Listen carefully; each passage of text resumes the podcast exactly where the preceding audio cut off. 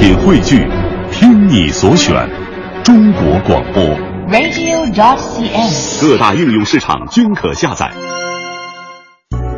我们要的是新鲜活泼的文艺态度，我们要的是犀利俏皮的麻辣点评。文艺大家你可以用温良的声音评一句江湖夜雨十年灯，更可以在午间茶歇品评文艺，喷吐八卦。中午十二点，文艺大家谈，与特立独行的文艺视角不期而遇。不期而遇。时间来到了中午的十二点零三分五十九秒，欢迎各位的到来，这里是文艺大家谈，我是董月。嗯，大家好，我是胡宇。嗯，今天呢是二零一五年三月二十五号，其实今天好像还挺频繁的，但是对我们来说呢是一个新鲜的开始，因为换直播间了。对，今天这个文艺之声所有的节目都会告诉大家，今天的直播间是在我们的新的直播间来给大家完成的节目啊。嗯，就是当你在这个工作呃进行一个呃正规的这个步骤之后呢，突然间有一些小变化，其实还是挺新鲜的。嗯，但是也是就比如说我今天看胡宇，我觉得不一样了。我突然觉得也是，哇塞，这又来到了一个新的直播间，要面对新的一切啊，哦，没有太紧张了。你知道平时呢，我是看你的左脸吧？啊，今天我看你右脸，四十五度角就是右脸比左脸好看多了。是吗？啊，那就太好了。所以说呢，一定要发现这个善于发现生活当中的美哈。我夸你一下不过而已。哇塞，我今天美翻了哎。好，开始今天的不简单。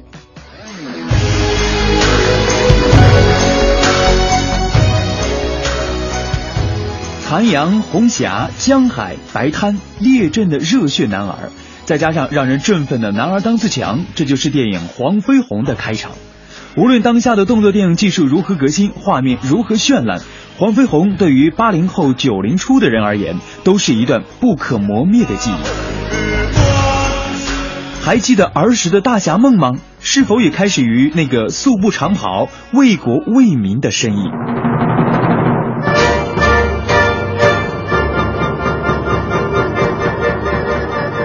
九十一年前的今天，一九二四年三月二十五号，黄飞鸿这个充满传奇色彩的功夫大师，永远的离开了我们。人们用影像的方式表达对这位宗师的缅怀，一百多套以黄飞鸿为题材的电影就是最好的证明。他不仅用中国功夫征服了世界，他的民族气节更是烙印在人们心里。姓严的，别打了！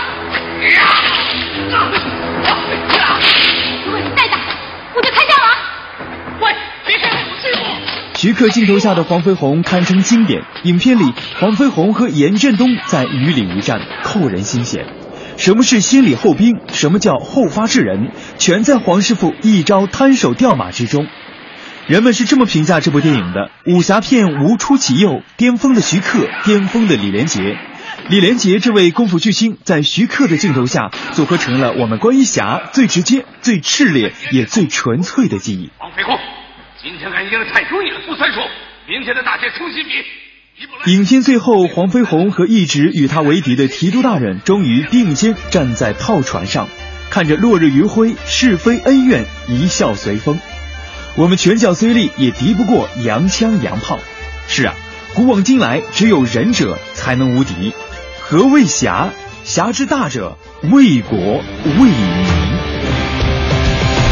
谁一声下令以后，才想起或许你的字样，从何时习惯这种生活？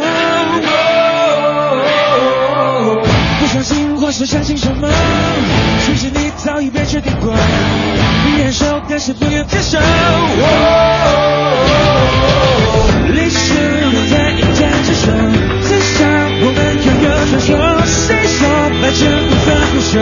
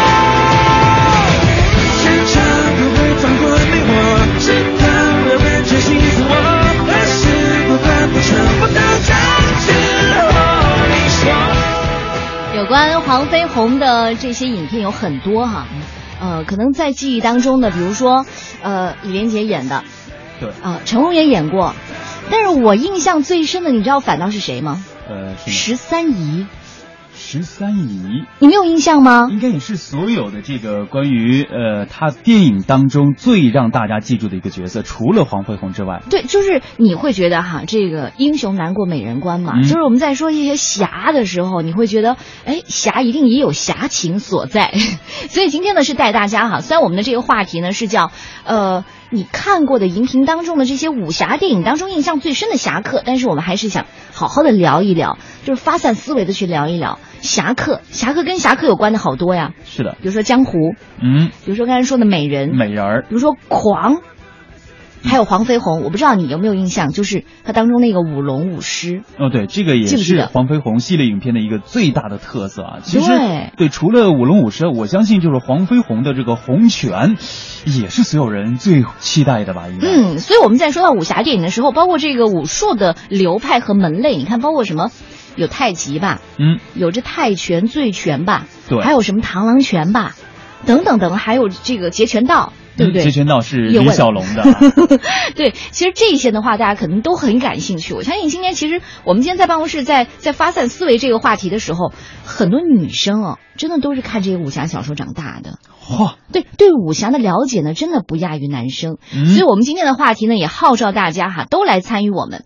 呃，通过手机微信公众平台“文艺大家谈”来找找我们吧。是的，记住我们今天的互动话题就是武侠电影当中你印象最深刻的侠客是谁？嗯诶，关于他的故事呢，你能不能说上一点儿两点儿的来给我们发过来啊？大家可以在这个时候加入到我们的文艺之声、文艺大家谈的公众平台，在微信直接搜索“文艺大家谈”就可以了。啊你为什么今天一直在拐呀、换到直播间？我 这这风大吗？一直在在在打哆嗦啊，这不行啊！嗯，来，呃，今天为大家准备的奖品呢，有四月十六号到十九号在北京保利剧院全球首演的东方诗意舞台剧《昭君出塞》，李玉刚主演并首任总导演，携手奥斯卡奖奖得主叶景天，还有台湾著名的作词人方文山，内地知名音乐人常石磊，山水集团董事长梅帅元和总裁黄鑫，还有中国歌剧舞剧院合力奉献的新东方的美学《昭君出塞》。今天呢，在节目当中呢，要继续送出两张演出票，太抢手了。嗯，同时呢，还有今天晚上、明天、后天三天在国家话剧院东单先锋剧场上演的，由王小英导演来指导的，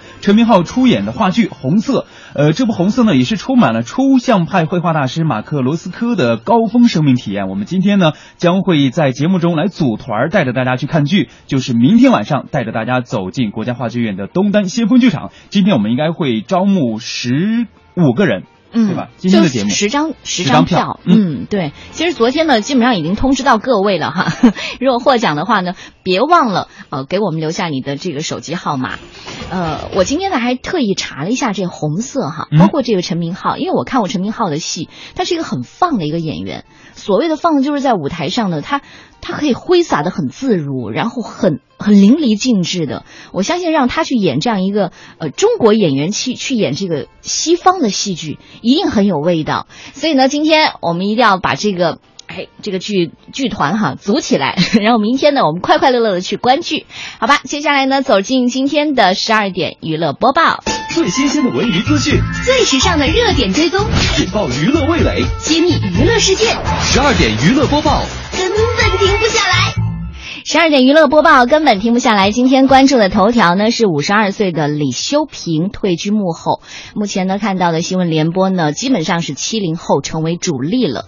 是的，从二零一四年五月，李瑞英、张宏民退到退出新闻联播以后呢，昨天又以元老级的播音员骨干李修平也是告别了播音的一线，退居幕后。主持人郎永淳呢，随后也是发表了微博证实了这个消息。央视新闻中心的播音副主任康辉透露，李修平以后呢不会再出镜了。台里去年就已经出台规定，新闻联播主播满五十二岁就要转到幕后工作了。李修平今年已经满了五十二周岁，他提出转到幕后配音工作。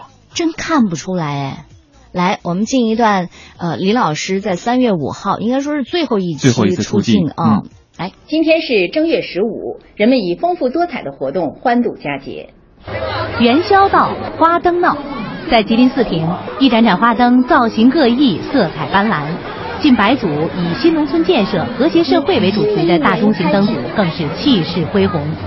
在天津津南区，两万多盏各式彩灯将两公里的大道装点的流光溢彩。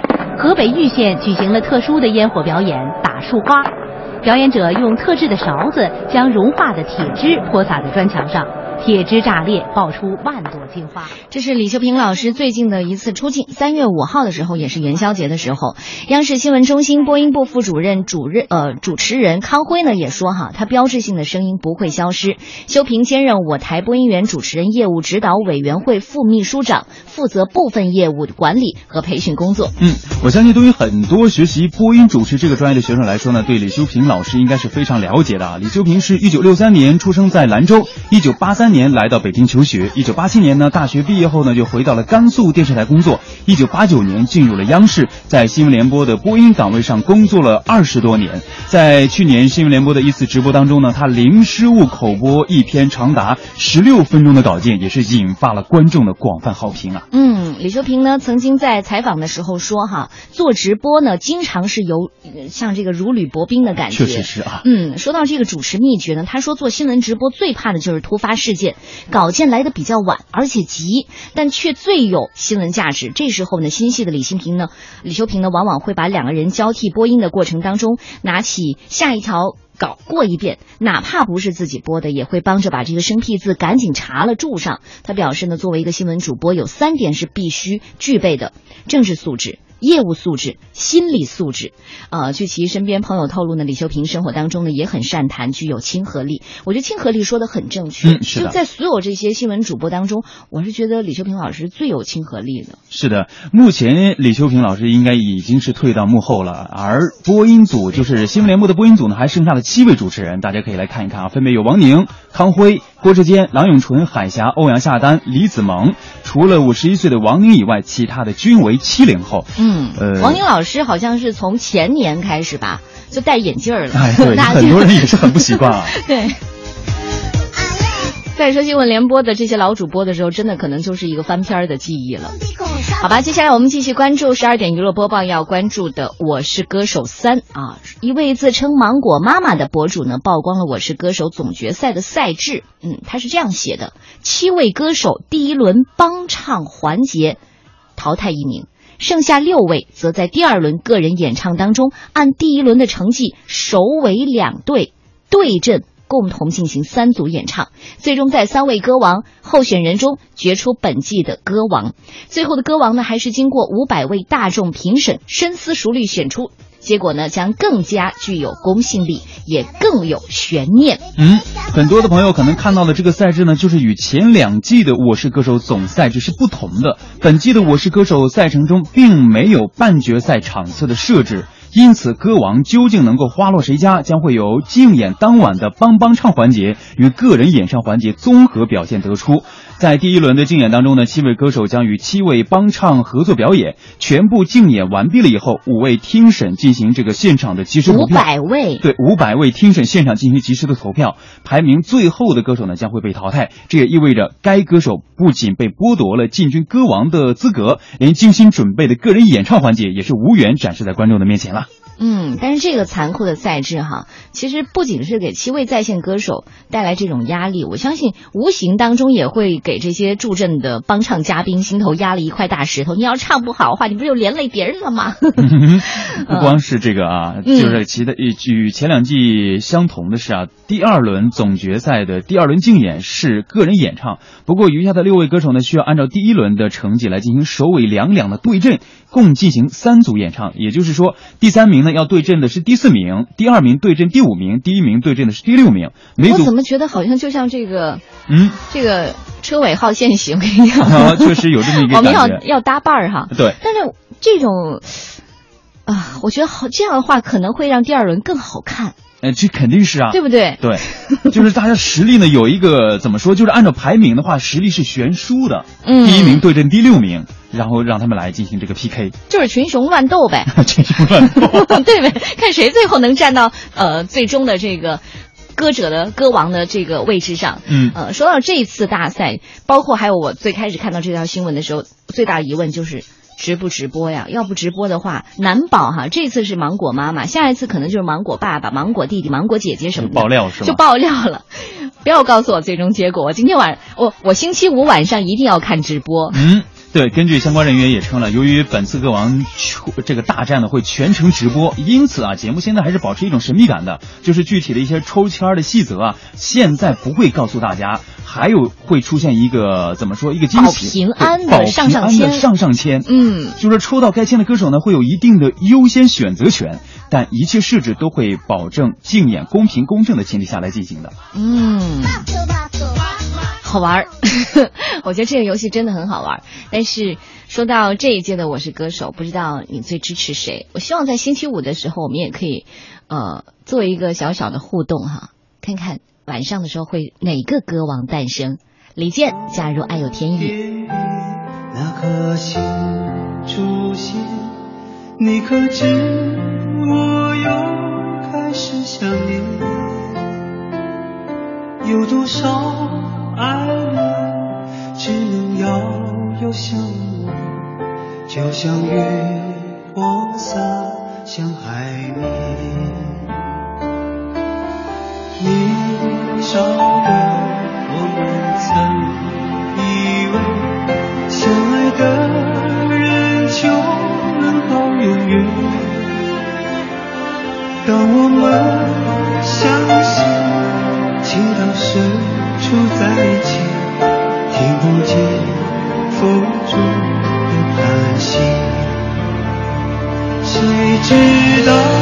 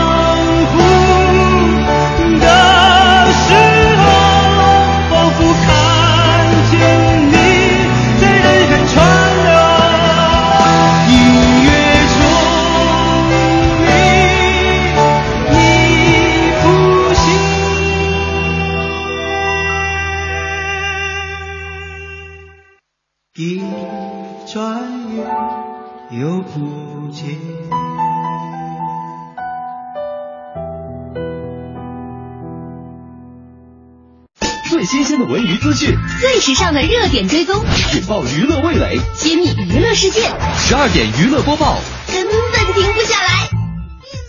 十二点娱乐播报还在继续，接下来关注的就是昨天晚上爆出来的一条爆炸性的消息哈。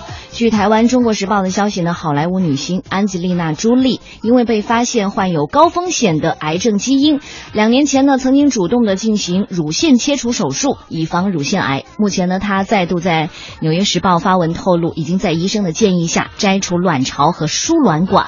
是的，三十九岁的朱莉家中有遗传的病史，她的母亲呢在五十十六岁的时候也是因为癌症病逝的。为了避免与母亲走上一样的道路，朱莉在两年前就摘除了乳房，现在呢又计划了另一项的防癌手术，就是摘除卵巢和呃这个输卵管，以预防卵巢癌的发生。嗯。嗯，其实，在昨天的时候，哈，他还在这个《纽约时报》呢，就写了一篇文章。嗯，他说，在这个血液检测之后呢，发现卵巢呢是长有良性的肿瘤，嗯、就很担心会是这个癌症的征兆。他当时呢就说：“我告诉自己要冷静坚强，我没有理由去想我将见不到我的小孩长大，还有就是看不到我的孙子。”所以呢，他就决定，嗯，其实摘掉这个卵巢对他而言呢是一个艰难的决定，那是当然了。来，十二点娱乐播报还在继续，接下来要关注的就是王宝强这则消息呢，也是在昨天下午爆出来的。昨天呢，正在录制卫视一档真人秀节目的王宝强呢，发生了意外，右腿骨折被送医院治疗。之前呢，一起在跑男当中奔跑的邓超，第一时间为曾经的队友送上祝福。他在微博留言说：“汉子，快好起来！”你知道，其实邓超真的是一个人缘很好的人，因为他情商很高。是的，但是最开始他不参加跑男二的时候，嗯原班人马就只有他王宝强没有参加，是因为他说档期问题，因为他去参加另外一档这个卫视真人秀节目了。嗯就哪怕是这样，你看队长第一时间跳出来说：“汉子，你赶快好起来。其实邓超一说这话吧，大家又乱了，又又开始这个哄吵了。就是邓超平时在微博上是一一贯一贯搞笑的个性啊，突然间这么认真，哎，大家纷纷表示我们还真不习惯啊。”但是对待好朋友当然是这样了，他只能只能搞孙俪娘娘嘛。哎其实，在昨天晚上啊，这个董月阿姨啊，第一时间在我们的这个朋友圈里是晒了这一条。我特别想知道你这个这一条新闻你感兴趣的点在哪里？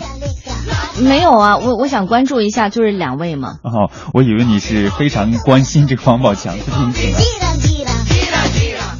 来，接下来还要关注的就是鸟叔哈。鸟叔呢，在出席三月二十五号晚在深圳湾体育中心举办的中国音乐颁奖典礼，首次展示《父亲》中文版的舞台啊、并将在颁奖典礼结束之后呢，公布这个歌曲的音源。所以我们今天找这首歌找的很辛苦哈。嗯，父亲呢是收录在二零零五年鸟叔发行的专辑当中的歌，歌呢讲述的是孩子长大之后写给为了家人而奉献自己的父亲的一封书信。这一次公开的是中文版，结合了朗朗细腻完美的编曲，加上鸟叔的韩文说唱，配上中文副歌部分，将把韩国粉丝受到感动的这种情绪传达给中国的粉丝。也就在今天晚上。嗯，鸟叔其实，在跟朗朗在二零一四年九月十九号举办的二零一四的仁川亚运会的开幕上也首次见面了。在开幕式表演当中呢，鸟叔和朗朗合作。尽管在舞台上，鸟叔和朗朗的语言是不通的，但是仍然通过音乐来交流，并且两人在私底下是一个非常好的好朋友的关系啊，以至于后来又合作了《父亲》这样的中文版的一个歌曲。嗯，这首歌呢也会在五月一号到三号在 CCTV 十五和深圳卫视上可以看到鸟叔的精彩表演。因为我觉得光听他的歌还不够，你必须看一下鸟叔的这个现场的感觉。嗯你知道吗？就是你看，包括当年这个特别火的骑马舞，一定要带上那种肢体动作。但是我想告诉你，这首歌呢是一个慢版的，哎，听一下。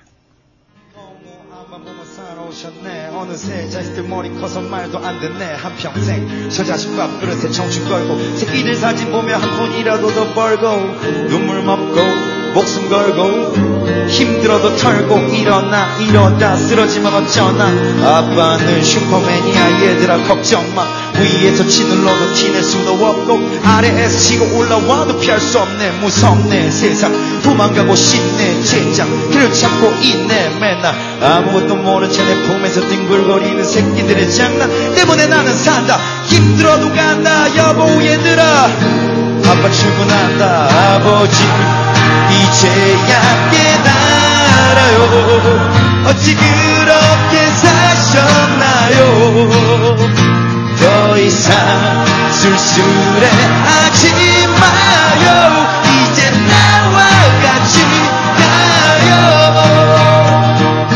어느 학생이 든 아이들에게 아빠는 바라는 것 딱 하나 정직하고 건강한 착하나 이 바라나 이 다르나 바보단 잘할 테니 학교외에 학원과 외다른 아빠들과의 경쟁에서 이기고자 무엇이든지 다 해줘야 해 고로 많이 벌어야 해 니네 아빠한테 차례 아이들은 친구들을 사귀고 많은 얘기 나누고 보고 듣고 더 많은 것을 해주는 남매 아빠와 비교 더 좋은 것을 사주는 남매 아빠와 海啸，滔滔两岸潮，浮沉水浪急。 中午的十二点三十三分，欢迎大家继续回来，这里是正在直播的文艺大家谈，我是董月。嗯，大家好，我是胡宇。嗯我们今天的互动话题呢，就是武侠电影当中你印象最深刻的侠客。欢迎大家在这个时候呢，午间的时候啊，大家休息的时候，一起来和我们盘点一下你印象当中最深的侠客是谁。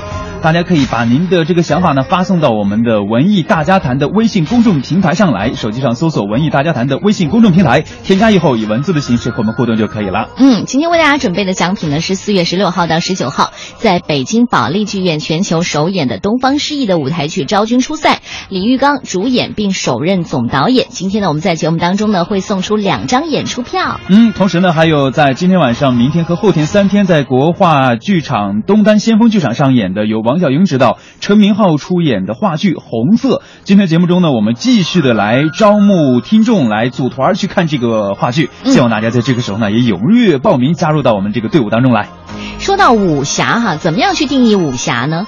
呃，今天我们特意查了一下，武侠的定义是华人界特有的一种流行文化。武侠文化呢，以各式侠客为主角，神乎其神的武术技巧为特点，刻画宣扬侠客精神。嗯你看，其实光从这个定义上哈，你能看到很多的东西。首先，它是华人特有的还是一种流行文化。流行文化。嗯，紧接着呢，是以各式侠客为主角的，还有呢，就是神乎其神的武术技巧。就像刚刚我们说了，包括这个无影脚，对不对？对。其实，呃，刚刚咱们这个定义当中还可以看出一点，就是他要去宣扬一种侠客的精神。嗯，那到底侠客的精神应该具备什么呢？嗯，咱们今天一起来说一说啊。呃，其实说到什么时候开始可以把这个武和侠结合开始的，那可能就得说这个武侠诞生的第一天说起。因为武侠其实就是一个平民阶层，你很难看到那些什么大富大贵的官府子弟的，然后把它称为成武侠，对不对？嗯，通常武侠可能它是一个隐身山林的，或者是呢有一些这些什么，就是呃，很穷苦的一些大众，然后可能就是呃不显山不露水的，突然间就是出来一身武功，呃，然后突然间就消失了。不知所终了啊，有点这种道士之风的，这可能就是我们现在很想强调的这个武侠哈，来无影去无踪。还有呢，就是你知道武和侠，呃，在在这个先秦时期的时候呢，是由士划分来的，嗯就所谓的文者为儒，武者为侠嘛。武呢，最开始呢，可能就是古时代单纯的就是用一些招数啊、兵器来格斗，但是当他加了侠之后呢，就已经成为一种文化了，上升成为一种精神，就是一种怎么说呢？呃，甚至有一点人格崇拜，就比如说。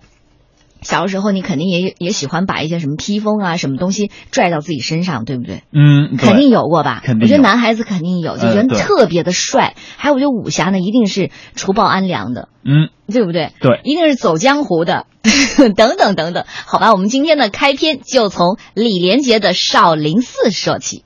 我被王仁泽的兵马追杀，被迫投奔少林，把他寄养在一个老农家里。老人膝下无儿，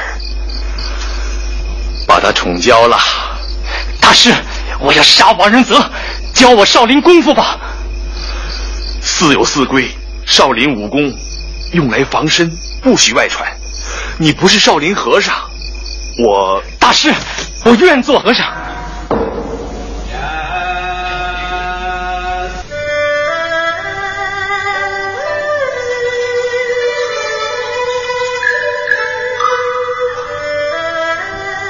师傅，弟子决心皈依佛祖，保卫少林，匡扶正义。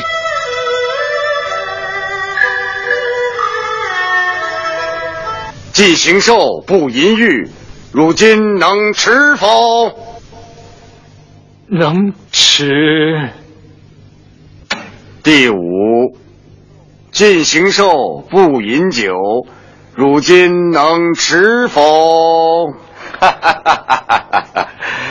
这酒肉之戒，我看就免了吧。万岁！哈哈！既然万岁开了金口，这酒肉之戒，从今不上少林寺借条。这是李连杰的处女作吧？应该是他的荧幕处女作，也是他的成名作。在这部片子里呢，他演的是这个觉远和尚，对吧？然后生于乱世，为了报杀父之仇，出家学武，最终呢成为一名武功高强、匡扶正义的武僧。是的，我相信很多的朋友从刚刚的这个片段来来来来这个当中都能够听到那个非常熟悉的那个旋律啊。嗯，就是而且当年如果你在看的话，你会发现，天哪，当年李连杰好帅哎！啊，这我今天早上也说了一 同样一句话，真的是你看他就是年轻俊朗，况且是武功盖世啊，这一身功夫简直太帅了。嗯，其实我们在说到这些打星的时候，今天大家还在聊哈，你看这个打星的分别有什么？李连杰，李连杰是五届的这个全能武术冠军呢。对他应该也是属于是武术世家吗？那我不是，应该是在学院派的，啊应该属于学院派的。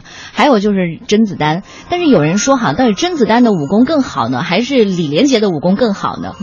包括昨天我就你知道我昨天晚上特别八卦去查了一下，呃，他但是好像有人已经总结出来，就是甄子丹、呃李连杰、成龙他们三个，如果对他们三个来群打的话，就是到底谁能胜出？谁赢？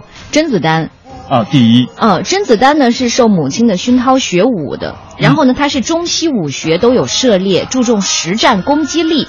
然后李连杰呢属于那种表演性比较强的，擅长套路，表演性强。你看一说这些就学院派的嘛，但是攻击能力比较差。嗯成龙呢就完全就是耍一些让这个好莱坞感兴趣的一些功夫。况况且你看成龙的这个武功当中，他有很多的像你刚刚说的李连杰的一些戏份在里头，他也是在表演。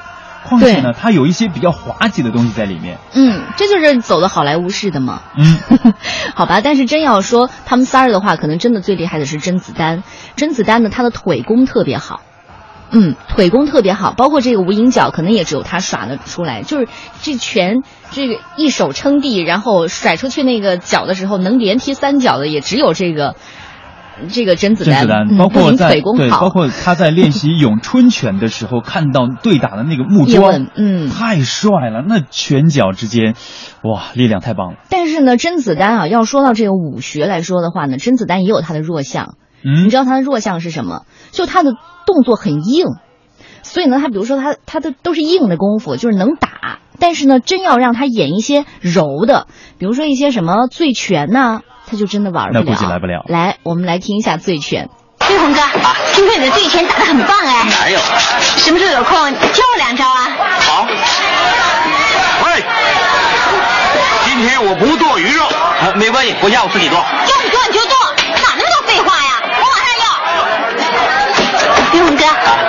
我醉拳？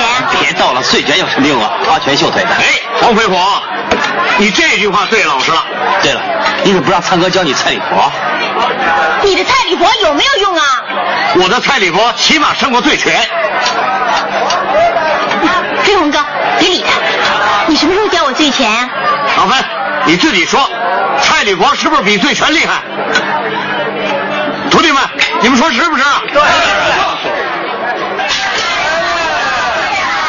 那得看跟谁了，就是我的蔡李婆，打赢你的对决。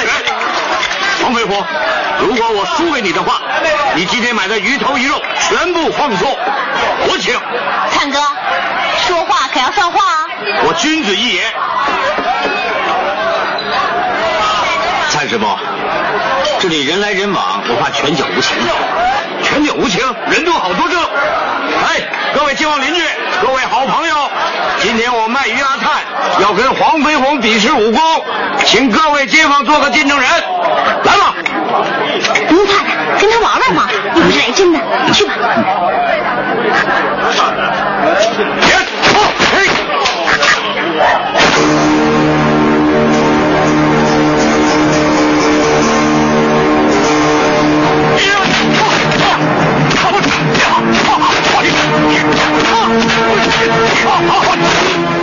这一段应该是这个成龙和刘家良在打的时候，还是和众人在打的时候？嗯，和刘家良在打的时候，哦，两个人在试探彼此的拳法呀。就是后最后打到了火车底下，对吧？嗯，其实成龙的武侠电影很多，呃，包括这个《醉拳》，包括这个《少林木人像》，还有这个《十鹤八部》等等等等。但是呢，堪称经典的还真的只有这部《醉拳二》。是的，嗯，而且要说一下这部电影的这个武术指导就是刘家良。嗯，他在这里边的设计呢不是很正统，就是就是很有新意的那种醉拳。因为纯的拳术角度来说呢，李连杰在那个《铁骑斗蜈蚣》当中醉拳呢是有醉的意境的，拳法呢也有力量感，但是招式设计呢就不太鲜明了。嗯，就不如这个对成龙饰演的醉拳。另外还有这个甄子丹呢，在这个武状元苏乞儿当中呢，最后的这个醉拳呢，就就属于那种行醉意不醉。不醉心不醉的那种，呃，所以说真的是这个《醉拳二》呢，是应该可以入最佳吧？我觉得在武侠动作电影当中，起码前三甲可以说得上。嗯，对对，好吧，来，我们接下来听一听这个成龙的《醉拳》吧。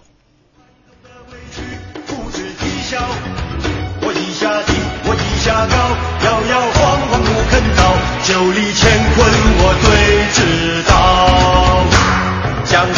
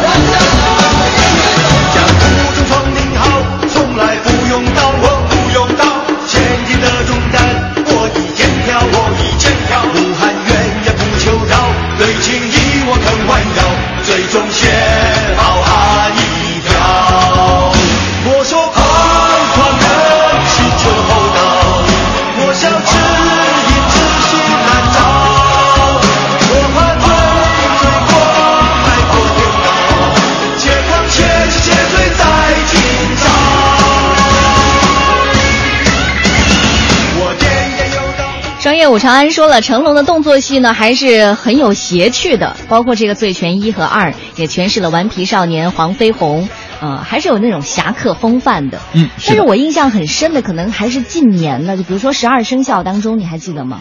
就是他要去寻找这个呃其他的这种圆明园呃丢失丢失的宝物。兽首，嗯，你记得吧？在这个寻宝的过程当中，反正你会发现看成龙的戏呢，就是打的也好玩，因为他够拼命。嗯，另外呢，就是故事情节，对他有剧情，所以就为什么成龙可以在这么多打星当中呢，走好莱坞路线是走的最成功的。但是呢，他其实是这个京剧的武生童子功出身，然后才入行电影的。是，嗯，好吧，今天呢，我们聊到了这个话题呢，就是在屏幕当中你看到这些武侠电影，谁给你留下最深的印象？嗯我们说的是这些侠客。对，来看一下我们这个互动平台啊。芒小果说了，我喜欢李寻欢呢，有正义感、痴情、仗义、忍辱负重，最主要的那叫一个帅呀。李寻欢应该就是来自《小李飞刀》当中的一个角色啊，不光是他喜欢，我相信很多的女生看到李寻欢都是要流口水的这种了。我喜欢焦恩俊。江湖烽火照天烧，武林好汉势比高。天下英雄谁第一？小李探花有飞刀。哎，小红啊，你那句唱错了。唱错了，我哪句唱错了？小李飞刀，天下第一，这我也唱错了。哎呀，错了！十几年前啊，白晓生造兵器谱，小李飞刀排行第三呢。我就是喜欢小李飞刀。老人家可以停步了，再往前走就会接近小李飞刀威力范围之内了。人家小李飞刀的威力，那是早晚的事。叶探花早已把老身看成是敌人，不可能化敌为友。但不是现在，这就是武林中人解决一切纷争的一贯作风。胜者主导一切，败者只有听命行事。有备而来，十招之内我绝不会动用飞刀。哼，好狂妄的李寻欢！且慢，还有什么要交代的？倘若十招之内老人家还是胜不了我，就必须带我去见金子光。哼，这一辈子你恐怕再也见不到金子光了。大哥，小心他的风雷掌！老人家，请出招吧。哼，接招！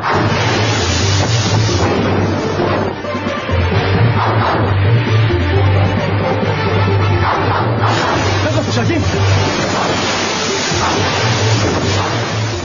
哇，光听我都想再看一遍呢。好吧，刚才听到的是这个小李飞刀，大家可能都还记得那个焦恩俊对吧？还有就是那段恋情，就是龙啸云、林诗音等等等等哈。哎呀，是我觉得当时很多男生在看的时候，被他的这个就是呃李寻欢的这种义也感动到了，就是在危难的时候可以把自己心爱的姑娘让给自己的兄弟。这什么话呀？我觉得可能当下的这个价值观就不一定了。其实他是为了报答龙啸云对他的救命之恩，我觉得这是在在当时也是弘扬的一种这种报恩的一种情节。酒鬼给我回来！李寻欢很爱喝酒，不知道大家还记得吗？呃，但是除此之外呢，还有就是爱友如己啊、呃出刀如飞，所以呢叫小李飞刀嘛，冠绝天下，出手一刀。好吧，我们今天聊这个话题，不知道有没有引起你的兴趣哈？希望大家可以加入我们今天的话题互动，在你的手机上搜索公众平台“文艺大家谈”。接下来我再让你听一听这个《新龙门客栈》，我觉得这是徐克导演的九十年代的代表作。老杨来了，掌柜的，我们那只呢？哎呦，嗯，这羊也得一只一只的烤嘛。也得有个先来后到吧。哎呀，一边一半吧，调哎呦，我大呀，这完了，这今天这这还这什么米？呃呃，啥事？给我劈开这羊，一边一半。呃，怎么加吗？还是怎么加？管他横竖呢，摊开就行。呃，老张。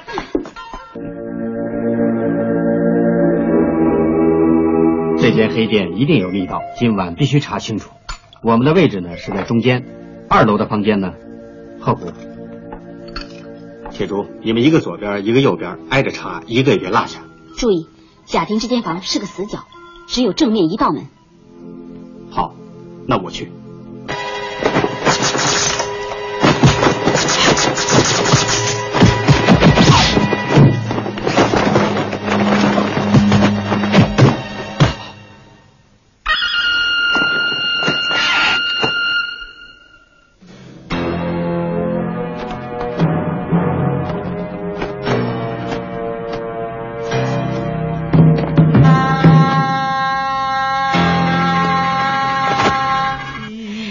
龙门客栈，其实我自己看过好多遍了。呃，就有时候可能某卫视都在重播的时候，我觉得我都会离不开电视机前。呃，徐克也说过哈，八十年代以后呢，到现在为止，武侠电影的创作应该分为三个阶段。八十年代初期呢是写实风格的，嗯，到了九十年代以后呢，就开始向这个浪漫风格和写意风格的转变了。包括他的这一部《新龙门客栈》，就是浪漫派的鼻祖。然后到了两千年以后呢，逐渐又向这个写实风格的回归。嗯，比如说现在你在看到叶问的时候，就真的是实打实的打了。是的，就是以前大家说的一些内功呢，就是很难去用影像来表达的。从效果上也无非就是通过一些烟雾啊，或者是一些彩色的光束刷刷刷。其实那种方式，徐克也说了是非常假的。基本上是从新龙门客栈开始，这个问题就得到了非常好的解决了。嗯，而且这部影片大家一定还记得，刚才一出场的就是张曼玉，对不对？那个老板娘，呃，汇集了很多的大腕，包大腕儿包括这个梁家辉、张曼玉、林青霞、甄子丹、熊欣欣，还有刘询、吴启华、徐锦江、任时关等等等等。现在已经很难在其他的影片当中看到这么豪华的阵容了。是也是，嗯嗯，你看，比如说看到这个名单的时候，你看谁是能打的？甄子丹能打，熊欣欣能打，嗯，这不得不说哈，就是我们在说这个打星当中，你看只要看到有这个打星在的，你基本上可以把它定义为它就是武侠剧。对，只要有他们的名字在，比如说有这个甄子丹在，比如说有杨紫琼在，我一路替你隐瞒，护着你和你的家人。你除了蔑视我，你拿什么来报答？李慕白没有惩罚你，你反而一再而言挑衅。我们祈求的一点平静，就叫你给毁了，你还不甘心？这样的姊妹，不要也罢。我不在乎，朋友本来就是假的，只不过我怀疑，做我的敌人你能撑多久？把剑放下，说翻脸就翻脸。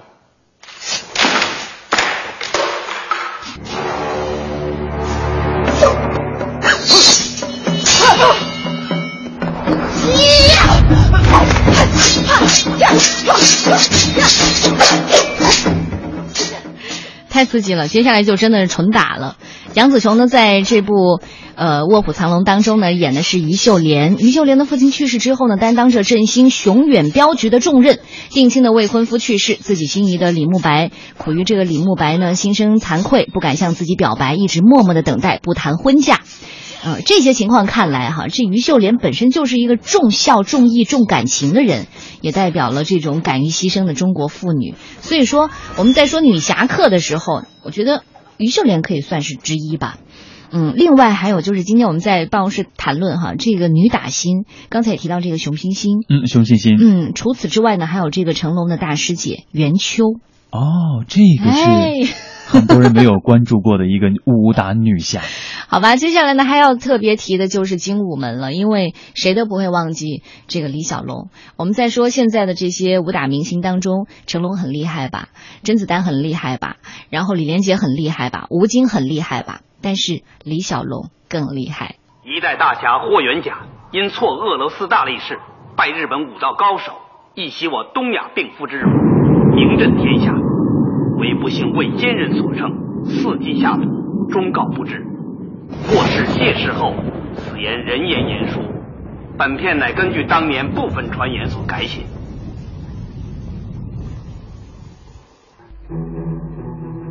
找你们馆长铃木宽。还记得霍元甲吧？其实这个版本有很多版本，对吗？但是可能对于很多人来说呢，最中意的还真的就是这个李小龙的版本。好吧，我们今天的话题呢，就是从武侠开始的，从侠客结束的。啊、最后请出蒲英老师来对今天的话题解字。